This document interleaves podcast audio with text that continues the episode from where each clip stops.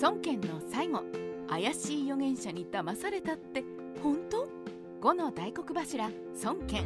恥さんでは部下にアルハラを繰り返すアル中ヒゲだるまとしておなじみでカワウソも話していて一番楽しいキャラクターです。そんな孫権の晩年は老害と言われますが実際の臨終の間際の孫権はどんな感じだったのでしょうか？2級の変後大元元年251年夏5月混乱を極めた2級の変を孫家を幽閉し孫派を自殺させて治めた孫権は抜子の孫領を皇太子にし孫領の聖母の藩士を皇后に立てて大赦し改年しました。2級の変は孫権の強引で残酷な行動が多いですがこの頃には孫権に深刻な体調不良があったかもしれません。その理由については次で説明します。孫権辞任王兵を招く。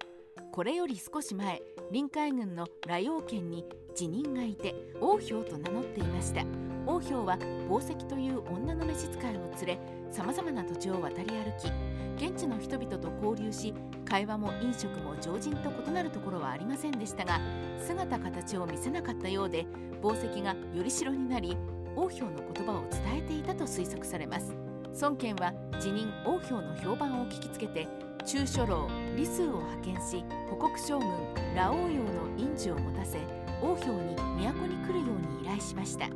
はい出ました。健康に不安を抱えた君主が怪しげな辞任にすがり奇跡を願うという典型的テンプレですね。元気な頃の孫権はまあ長将と深センの話をしたりはしていますがそこまで迷信深い逸話はないのでこの頃の孫権は健康に深刻な悩みを抱えていたと推測されます。孫権王兵に屋敷を建てる。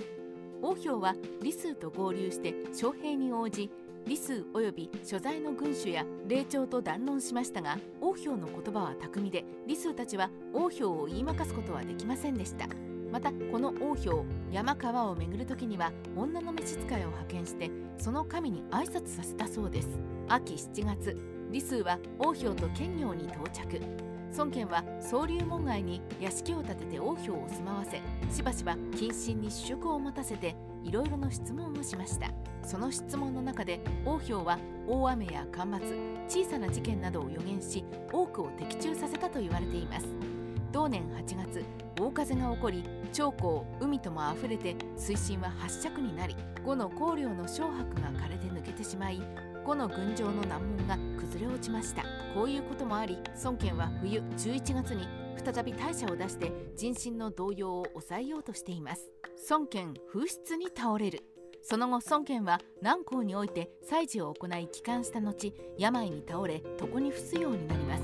呉録によると孫権は風湿にかかったとあり風湿は現在ではリウマチ痛風チューブのような病名と考えられています。アル中ヒゲだるまの宴会人生を考えると長年の飲酒で血管がボロボロになって痛風やチューブを引き起こしたと考えるのが妥当な感じです。ただ痛風になったくらいで死を覚悟するほど孫権はナイーブな人生を送っていないのでやはり長年の飲酒で血管がもろくなり体内で内出血を起こしたせいで体に麻痺が残るような後遺症が出たのではないでしょうか。同年の12月死を予感した孫権は孫領の筆頭補佐役として諸葛閣を指名して早馬で知らせ御の利を発して不益を免じ税金を軽くして民の負担を軽減しました。やたらめったな大社が孫権の先の短さを象徴している感じです。皇后藩士が殺害される。大元2年252年正月。孫権は2級の辺の処分を少し変更。元の皇太子の孫家を南陽王として調査に置きこの孫墳を西王として武将に置きさらにこの孫宮を牢屋王として古林に置きました。2月には再び退社し改元して新法とします。しかし孫権が皇后に立てた孫領の聖母藩士が宮廷の人間に殺害されました。不安を感じた諸々の将軍や管理はしばしば劉氷にもう出て服を授けてくれるように要請しますが王氷は呉の大乱を予感したのか逃亡してしまいます。